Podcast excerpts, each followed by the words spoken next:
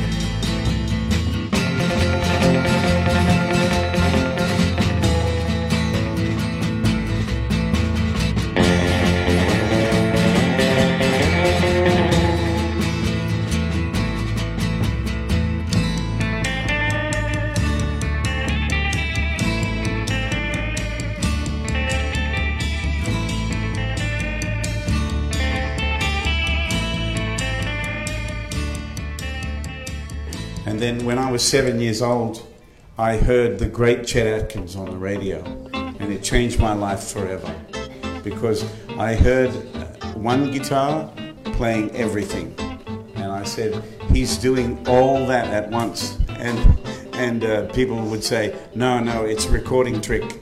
You know, you can't really do that. And I was listening to it, and I think I could hear what he was doing, so I started to work it out. 七岁的时候，Tommy Emmanuel 从收音机里边第一次听到伟大的 Chet Atkins 的演奏，从此改变了他的人生。他听到了一把吉他演奏出整个乐队的效果，他开始尝试这种风格。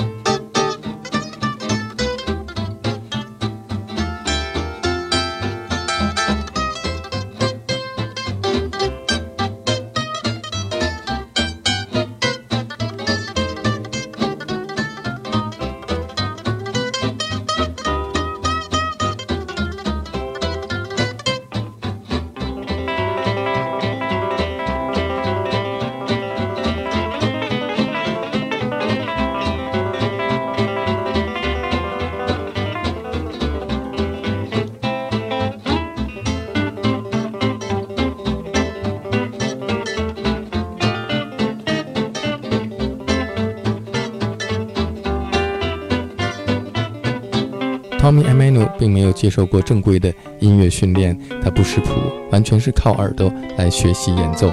十岁的时候，他就能够演奏 Chet Atkins 的曲子。By the time I was 10, I could play a lot of his tunes, and I just worked them out by ear.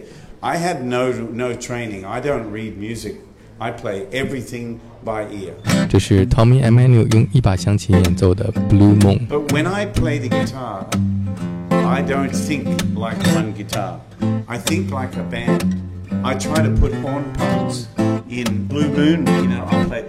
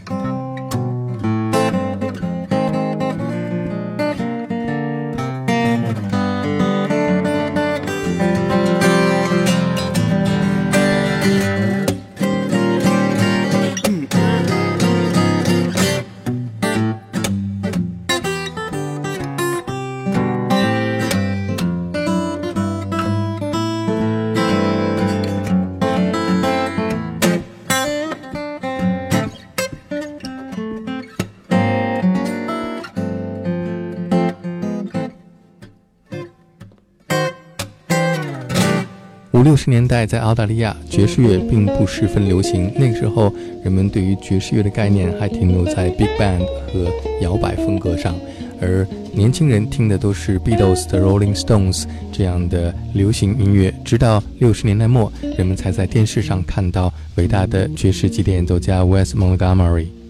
Now it was the Beatles, um, uh, the Stones, um, oh, it, 60s music, American pop music, uh, and English pop music. Um, there was jazz in Australia, but it wasn't that big, not as big as it is now. Um, but uh, uh, I think jazz music in those days was mostly like big band.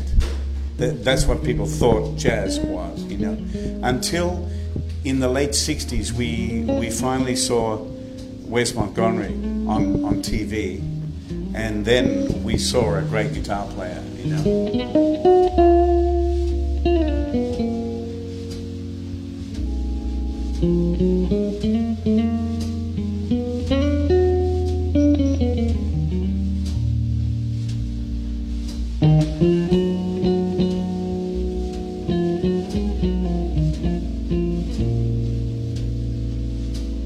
Mm-hmm.